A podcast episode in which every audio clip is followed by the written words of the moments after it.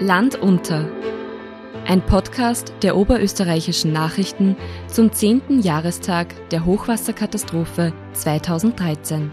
Es hat sich dann schon langsam so in die Richtung entwickelt, oha, jetzt wird es aber ein bisschen heftiger. Da hat man sich dann eh Stunde für Stunde wieder weiter gehandelt und dann gesehen, ja, okay, da kommt noch was. Ich habe heute noch vor mir Menschen, die geweint haben, die vor dem Haus gestanden sind und im Wasser die Einrichtung Schwimmen gesehen haben. Ich bin seit 1968 in Linz ja, und habe sowas nie erlebt. Frühsommer 2013. Die Lage ist angespannt. Seit Tagen ziehen schwere Unwetter über Österreich. 95 Prozent mehr Regen als im statistischen Mittel werden im Mai 2013 gemessen. 267 Liter pro Quadratmeter sind gefallen. Das Schlechtwetter hat schon am Freitag, dem 31. Mai 2013, in Oberösterreich erste Folgen. In Waldhausen geht eine Schlammlawine nieder, auf dem Feuerkogel fallen 25 Zentimeter Neuschnee, vereinzelt werden Keller überflutet. Die Prognosen sind nicht gut. Es wird noch schlimmer, warnen Meteorologen. Bis zu 80 Liter pro Quadratmeter werden erwartet. Eine Prognose, die am Wochenende weit übertroffen werden wird. Davon geht man aber zu diesem Zeitpunkt noch nicht aus. Vorbereitungen werden aber getroffen. Der Hochwasserschutz in Linz und Perg läuft an, die Feuerwehren stehen in Rufbereitschaft. Der Pegel der Donau steht am Freitag bei 4,80 Meter, in Perg bei 5,2 Metern.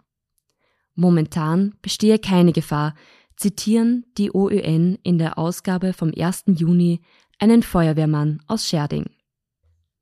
Hydrologe Peter Kickinger, Sie kennen ihn bereits aus unserer ersten Episode, beschreibt die Situation an diesen Tagen folgendermaßen. Die äh, meteorologischen Prognosen äh, haben schon äh, gezeigt, dass sie, sage jetzt mal, äh, größere Niederschlagsmengen in den nächsten Tagen abzeichnen. Äh, wie stark dann dieser Niederschlag ausfallen wird, war einfach noch unsicher. Ähm, man hat aber schon gesehen, dass es für ein, zwei Tage jedenfalls äh, stärkere Regenmengen, ähm, ja, dass die zu erwarten sind. Ähm, es ist halt dann immer abhängig davon, äh, wie man das dann einstufen kann oder abschätzen kann. Die, die Meteorologen sagen dann, ah ja, es sind gewisse Unsicherheiten drinnen. Probleme bereiten dem Hydrologen dabei ausgefallene Messstationen. Es sei deshalb sehr schwer gewesen, genaue Prognosen zu treffen. Die Arbeitsweise von Hydrologen wird in der ersten Folge von Land unter genau erläutert. Hören Sie gerne rein, falls Sie die erste Episode noch nicht kennen. Die Vorhersagen der Meteorologen erweisen sich als falsch. Die Regenmengen erreichen ein Ausmaß, das man sich nicht vorstellen kann. Sie übertreffen an einigen Stationen sogar die Marken vom Hochwasser 2002. In Bad Ischl fallen innerhalb von drei Tagen 232 Liter Regen, so viel wie sonst in eineinhalb Monaten. Die Prognosen waren meines Wissens so, dass wir noch nicht am Ende der Fahnenstange angelangt sind. Das heißt, wir haben Prognosen drinnen gehabt, die eigentlich noch keinen maximalen Wasserstand vorhergesehen haben. Also am, am Inn am ersten noch, das war dann am 2. Juni, ähm, wo am Inn sozusagen die Informationen dann schon klarer wurden, aber an der Donau hat es sich erst dann bis zum 4. Juni dann noch bis Krein runter entwickelt. Das heißt, die Hochwasserprognosen haben damals ja auch nur, sagen wir mal, einen Tag voraus gesehen und dahingehend hat man auch das mitinterpretieren müssen, was kommt auch an Niederschlag, was was ist in den Gewässern drinnen. Also da, da hat man sich eigentlich von Tag zu Tag, von Stunde zu Stunde zur nächsten Prognose weiter gehandelt. Die Flüsse sind voll, treten über die Ufer. Auch die Rodel in Grammerstetten ist enorm angewachsen. Die Fließgeschwindigkeit des ansonsten beschaulichen Flusses ist stark gestiegen. Katrin Stadelbauer macht sich in der Nacht auf Sonntag auf den Heimweg von einem Fest. Es kommt zu einem tragischen Unfall. Die damals 20-Jährige wird von den Wassermassen überrascht, erfasst und mitgerissen. Ihr lebloser Körper wird erst zwölf Tage später gefunden, mehrere Kilometer flussabwärts von der Unglücksstelle in der Donau nahe der Starecker Brücke. Zwar kommt es in den folgenden Tagen immer wieder zu schwierigen Situationen, sie alle gehen aber gut aus. Katrin Stadelbauer bleibt das einzige Todesopfer der Flut 2013 in Oberösterreich. In der Nacht auf Sonntag spitzt sich die Lage auch in Ebensee zu. Seit 1 Uhr früh sind die Feuerwehren im Einsatz. Die Pegelstände von Traun, Traunsee und den Zuflüssen haben sich besorgniserregend entwickelt. Einer unserer Lokalredakteure in Gmunden, Edmund Brandner, erinnert sich an den 2. Juni 2013. Im Salzkammergut war am ersten Tag der Hochwasserkatastrophe in Oberösterreich, also am 2. Juni 2013, Ebensee am schlimmsten betroffen. Dort ist es wirklich zu einer Katastrophe gekommen. Äh, in Ebensee gibt es den Rindbach. Das ist normalerweise ein Rinnsal, ein kleiner Bach, der mündet direkt in den See und zwar im gleichnamigen Ortsteil Rindbach. Und dieser Rindbach hat sich am 2. Juni in einen reißenden Wildbach verwandelt. Im Nachhinein hat man sich errechnet, dass rund 100 Kubikmeter Wasser pro Sekunde talwärts geschossen sind. Äh, und das Wasser war gar nicht das Problem. Das Problem war, dass mit dem Wasser rund 40.000 Kubikmeter Geschiebe und 150 Kubikmeter Holz in den Ort hineingeschoben wurden. Dort hat sich das Holz verkantet, es kam zu Ver Klausungen und zu Vermurungen. Äh, und das Wasser war gezwungen, sich neue Wege zu suchen. Und blöderweise geht es in dem Fall nur durch die Siedlung Rindbach. Dort standen innerhalb kürzester Zeit rund 50 Häuser unter Wasser, zum Teil einen, mehr als einen halben Meter hoch. Und mehrere Häuser mussten zur Sicherheit evakuiert werden. Äh, es hat damals rund 50 Menschen betroffen, die wurden in der Hauptschule untergebracht. Dort hat sich das Rote Kreuz um sie gekümmert. Später siedelte man sie in Hotels ein oder brachte sie bei Verwandten unter. Äh, und das war nicht das einzige Problem. Am gleichen Tag ist man draufgekommen, dass in Ebensee plötzlich das Trinkwasser ungenießbar war. Da wurden die Leitungen beschädigt. Im Laufe des Tages wurde das Bundesheer angefordert, äh, nicht nur um äh, beim Aufräumen zu helfen in Rindbach, sondern auch um die Trinkwasserversorgung sicherzustellen. 100 Kubikmeter pro Sekunde. Nur zur Einordnung, in zweieinhalb Minuten hätte man damit das Betonvolumen der Raiffeisen-Arena in Linz gefüllt. Und das mit dem Wasser im Rindbach. Das ist nur schwer zu begreifen. Schwer begreifbar ist die Situation auch im Innviertel. Bereits am Freitag bauen die Einsatzkräfte den Hochwasserschutz in Scherding auf und füllen zudem hunderte Sandsäcke. 2002 ist der Pegel des Inn bei 8,8 Metern gelegen. Normalwasserstand sind 4 Meter. Für das Juniwochenende 2013 prognostiziert man 6 Meter. Doch spätestens an diesem Sonntag wird klar, die Marke von 2002 wird übertroffen. Auch in Linz ist der Hochwasserschutz rechtzeitig installiert worden. Am Sonntag steht die Donau in der Landeshauptstadt bei 7,60 Metern. Viele Menschen gehen Hochwasser schauen. Carsten Hebestreit, damals Leiter der Online-Redaktion der Oberösterreichischen Nachrichten, erinnert sich. Ich bin dann vor der, vor der Donauland in Ufer bin ich dann umgefahren nach äh, über die Nibelungenbrücken und habe mir das angeschaut, wo ja in Urfa auch dieser äh, Schutzwall schon war, diese Wände da, da das hat ja brutal ausgeschaut. Wenn du siehst, wie viel Wasser da dahinter ist und du weißt, wie viel Druck da drauf ist und und das ist einfach eine Wand. Und dann bist du umgefahren und hast vor dem Heinrich Gleisner Haus, da ist ja nichts mehr gegangen, aber der Nibelungenbrücken bei der Unterführung dort, da hat es so einen Wirbel gegeben und da hat alles drinnen gefangen und wenn du davor stehst, du fährst eigentlich normal mit dem Auto durch. Das war völlig, ja, absurd, dass man das sowas gibt, ja. Ich bin seit 1968 in Linz, ja, und habe sowas nie erlebt.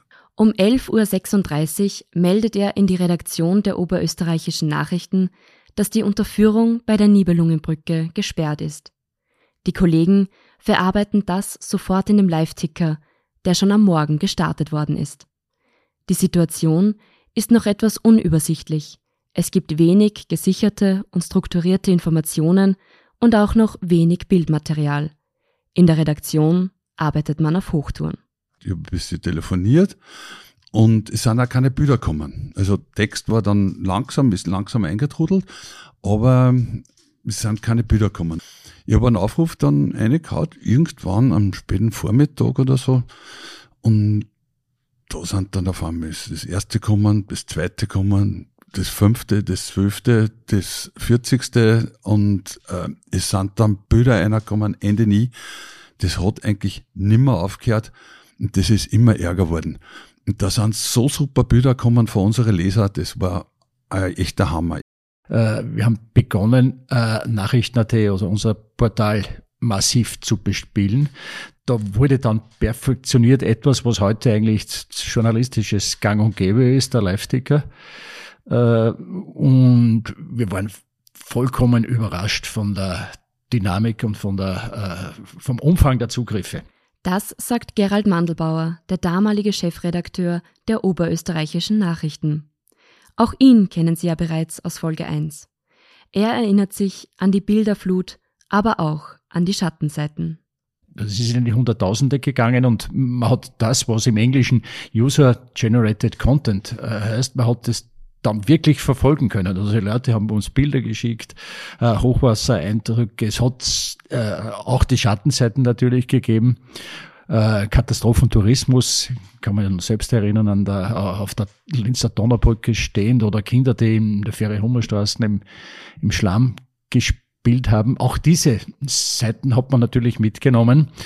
Ich, ich glaube, dass wir damals wie im Übrigen auch, und das ist dann, dieser Meinung bin ich dezidiert, wie im Übrigen auch in den Anfängen der Pandemie, dass wir eine sehr, sehr konstruktive äh, Rolle darin gespielt haben, oder dabei gespielt haben, weil das Interesse nach Information und zwar nach, nach unmittelbarer und aktueller Information der Oberösterreicherinnen und Oberösterreicher damals enorm gewesen ist. Seit den Morgenstunden des ersten Hochwassertages läuft der Live-Ticker. Laufend gibt es neue Meldungen. Ein paar Beispiele. 11.45 Uhr. Der Hochwasserschutz in Alt-Urfer West wird um einen Meter erhöht. 12.20 Uhr. In Bad Aussee ist an diesem Tag das Narzissenfest geplant. Der Bootskorso wird abgesagt, der Autokorso soll aber stattfinden. Für die oberösterreichischen Nachrichten ist damals Redakteurin Renate Stockinger vor Ort. Und wir waren da noch fest unterwegs im Regen mit Regenschirm. Ich habe extra knallrosa Gummistiefel gehabt zum Dirndlkleid. Und es hat sich dann schon langsam so in die Richtung entwickelt, oha, Jetzt wird es aber ein bisschen heftiger. Und das Narzissenfest haben es eigentlich bis auf den Bootschor so tapfer durchgezogen, also durchgehalten, muss man sagen. Das Narzissenfest haben es durchgehalten bis auf den Bootskorso, den haben sie dann streichen müssen. Und am Schluss war es dann eigentlich schon so, dass ich in Bad Aussee schon zu den ersten äh, Betroffenen gefahren bin. Die haben einen Garten überschwemmt gehabt, beziehungsweise einen Schlamm im Garten gehabt, da ist einer Bach rausgekommen. Und so ist es eigentlich dann losgegangen. 12.35 Uhr. Im Radio spricht Landesrat Rudi Anschober erstmals davon, dass das Hochwasser Ausmaße wie 2002 annehmen könnte. 13.02 Uhr. In Spital am Pyrn bebt die Erde leicht. Eine Stärke von 2,5 auf der Richterskala wird registriert. 13.59 Uhr. Scherding ruft Zivilalarm aus. Der Wasserpegel steigt unaufhörlich. In der Nacht wird ein Pegelstand von über 10 Metern erwartet. Das wäre mehr als 2002. 14.27 Uhr. Schlechte Nachrichten aus Passau. Pegelstände bis zu 11,20 Metern werden erwartet. Die Stadt in Bayern gilt als Indikator für Oberösterreich, weil sie flussaufwärts der Donau liegt. 14.44 Uhr. Landeshauptmann Josef Püringer ist in Ebensee unterwegs und spricht im Radiointerview von einer Katastrophe. Im Gespräch für diesen Podcast erinnert er sich an die vielen emotionalen Begegnungen an diesen Tagen. Ich habe heute noch vor mir Menschen, die fertig wurden, die geweint haben, die vor dem Haus gestanden sind und im Wasser die Einrichtung schwimmen gesehen haben. Ich habe heute noch Frauen vor mir, die mich bei den Armen genommen haben, gesagt, bitte Herr Leusappen, helfen Sie uns. Ich sehe da unser Leben dahin schwimmen. Ich habe heute noch emotionelle Leute auf den Bauernhöfen vor mir, wie wir mit Kränen und Hilfsmaßnahmen das Vieh aus den Ställen heraustransportiert haben. Und das Vieh hat höllisch geschrien vor Angst und vor dem ganzen Wirbel. Also das sind schon sehr, sehr beklemmende Situationen. Nicht nur Donau und Inn steigen an diesem 2. Juni, einem Sonntag, stark an. Auch der Pegel der Vöckler hebt sich von 2,2 Meter auf 3,8 Meter. 14.45 Uhr. Die Ortschaft Etnau bei Ostermieting im Bezirk Braunau mit mehr als 100 Personen wird evakuiert. Auch in Bad Ischl müssen 20 Personen ihre Häuser verlassen.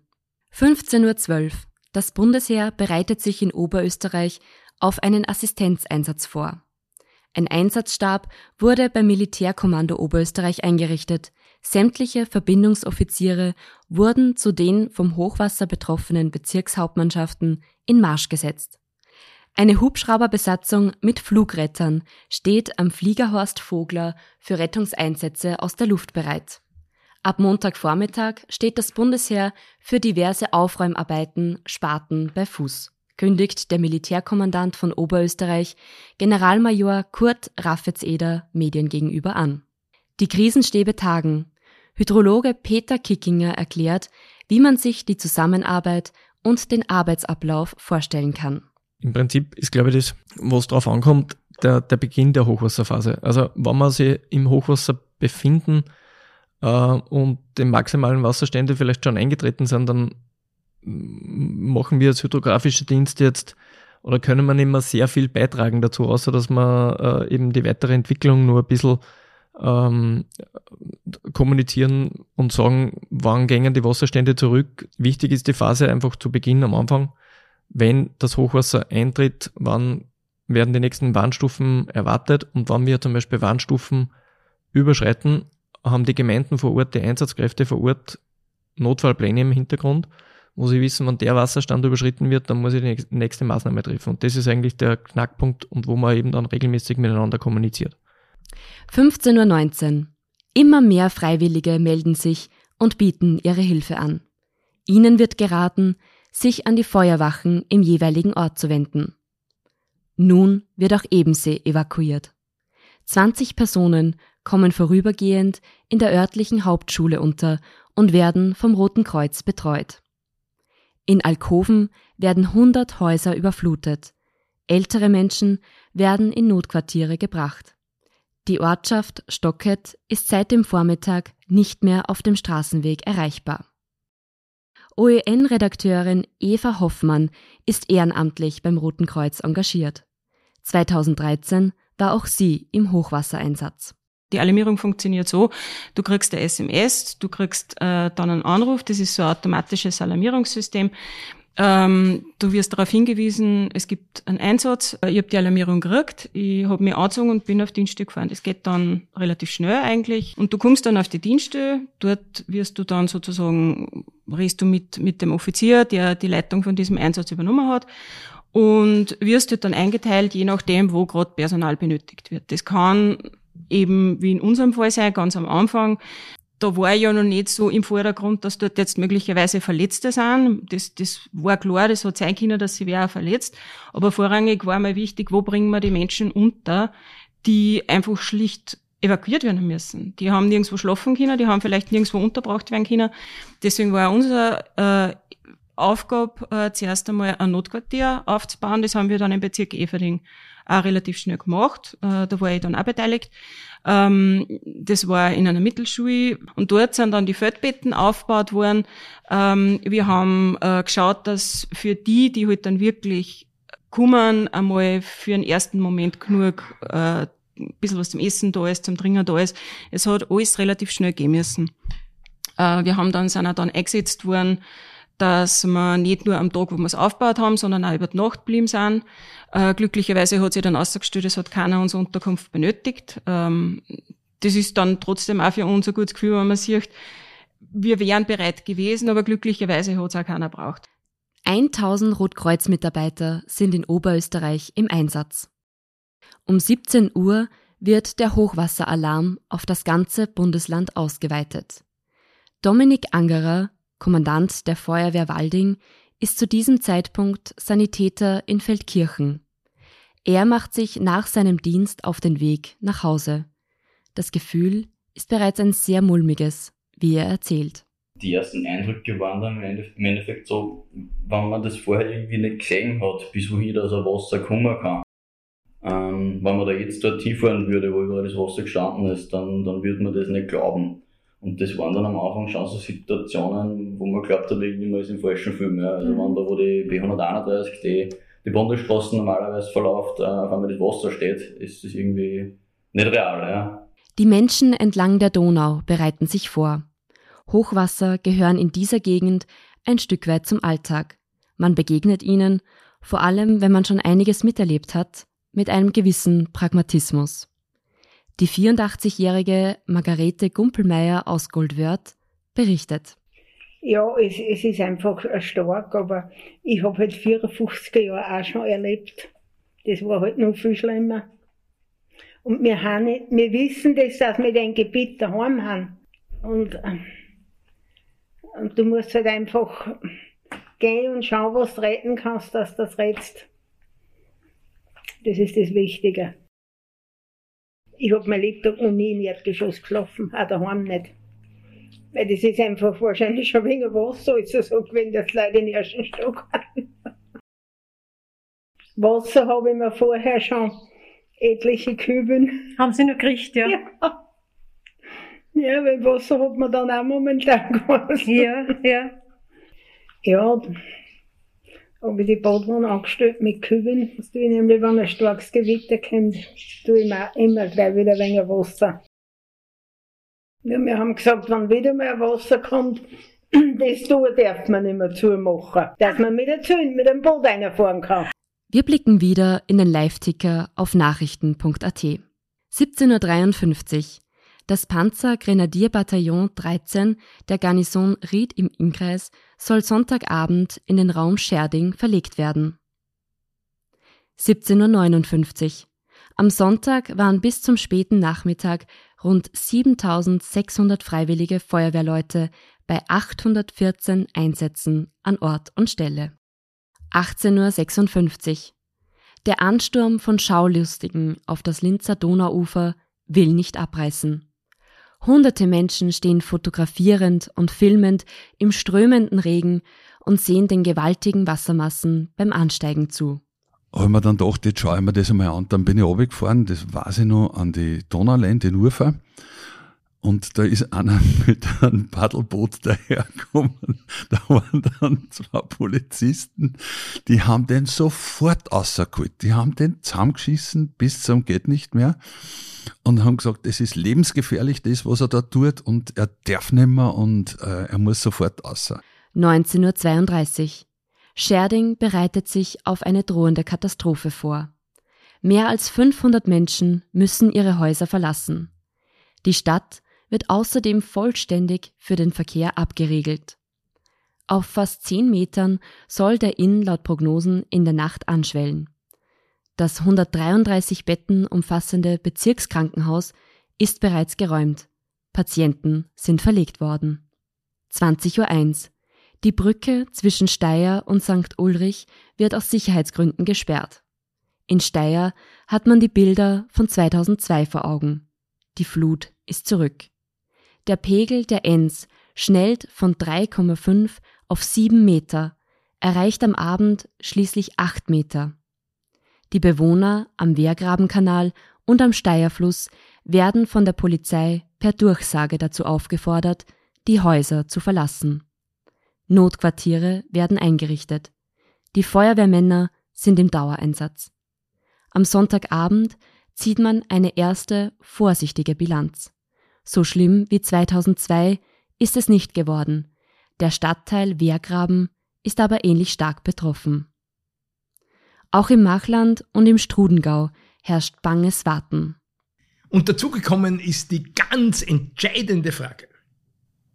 Halten die Schutzwasserboten, die wir 2002 errichtet haben, wirklich? In Grein hat am Samstagnachmittag der Aufbau des Hochwasserschutzes begonnen. Am Sonntag ist er auf die maximale Höhe von 15 Metern erhöht worden. Eine gute Entscheidung, wie sich in den darauffolgenden Tagen noch zeigen wird. Die Donau führt mittlerweile dreimal so viel Wasser wie bei normalen Pegelständen. Julia Müller, die damals im Haus ihrer Großeltern in Enghagen lebt, erinnert sich an die Stunden, bevor ihr Heimatort überflutet wird. Bei uns war da so ein kleiner Nebenfluss, mehr oder weniger, so ein, so ein Nebenarm, das war die Kurwampen. Ähm, wenn die schon steigt, dann fangst du natürlich schon an, dass du dann immer schaust und immer Ding und ähm, hier und da habe ich auch mit der Feuerwehr telefoniert, ob die irgendwelche Dinge schon wissen oder ob sie schon was machen, ja, ob schon irgendwelche Straßen sperren oder ob es schon, weil die sind vielleicht besser informiert als wie ich, war zumindest mein Gedanke, ja. Ähm, und ähm, so richtig Vorkehrungen triffst tatsächlich erst, wenn das Wasser vom Fluss rausgeht auf die Straßen. Dann weißt da kann was kommen und dann fangst du an, dass du langsam mal ausräumst. Hydrologe Peter Kickinger erinnert sich an den ersten Flutabend. Also, dass es so groß wird, ähm, hat wahrscheinlich keiner wirklich erwartet. Ja. Ähm, man hat schon gesehen, dass dann wirklich schon viel Wasser auch in den Hauptzubringern drinnen ist und dass man jetzt nicht mehr von einem kleinen Hochwasserereignis spricht, sondern von einem großen Ereignis. In der Größenordnung, ob das dann, sage jetzt einmal, 7000 oder 10.000 Kubikmeter Wasser drinnen sind, das hat man sicher noch nicht abschätzen können. Ja. Ähm, und da hat man sich dann eh Stunde für Stunde wieder weiter gehandelt und dann gesehen, ja, okay, da kommt noch was. Am Abend des 2. Juni hat sich die Lage vielerorts zugespitzt. Halten die Schutzbauten? Wie hoch werden die Pegel noch steigen? Und was passiert mit jenen Landsleuten, denen die Flut alles Hab und Gut genommen hat? Am Tag darauf, am 3. Juni 2013, werden die ersten Maximalstände an der Donau erreicht werden. Mehr von diesem Tag hören wir in der morgigen Folge. Für heute bedanken wir uns für die Aufmerksamkeit und würden uns freuen, wenn Sie uns folgen und diesem Podcast eine positive Bewertung geben. Weitere Podcasts finden Sie auf nachrichten.at-podcast. Redaktion, Interviews und Recherche Barbara Eidenberger, Renate Stockinger und Markus Prinz.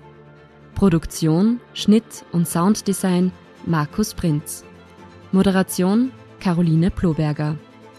Interviewpartner in dieser Folge waren Josef Püringer, Gerald Mandelbauer, Peter Kickinger, Julia Müller, Dominik Angerer, Margarete Gumpelmeier, Renate Stockinger, Eva Hoffmann, Carsten Hebestreit und Edmund Brandner.